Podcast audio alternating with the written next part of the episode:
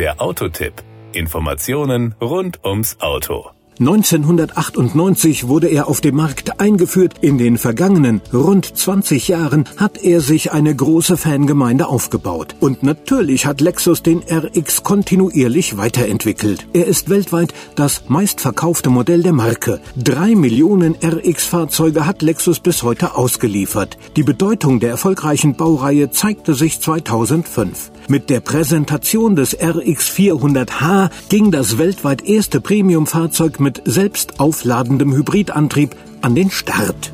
Power und Drive Natürlich wird auch der aktuelle Lexus RX 450h mit einem selbst aufladenden Hybrid-Elektroantrieb angeboten. Die Antriebsbasis bietet allerdings einen Sechszylinder Benzin-Direkteinspritzer mit 3,5 Liter Hubraum und 262 PS. Zusammen mit dem Elektromotor ergibt sich eine Systemgesamtleistung von 313 PS. Entsprechend dem korrelierten Normverbrauchszyklus kommt der RX 450h dennoch mit 5,8 0,8 Liter auf 100 Kilometer bei CO2-Emissionen ab 132 Gramm pro Kilometer über die Runden. Beim neuen RX 450h wurde die Kraftübertragung weitgehend unverändert übernommen. Allerdings hat Lexus für den neuen RX Schlüsselkomponenten und Steuerungssysteme des Hybridantriebs weiter verbessert und optimiert. Die verbesserte Leistungsfähigkeit seiner Steuerelektronik spricht das proaktive E-Vor-Allradsystem speziell beim Herausbeschleunigen aus Kurven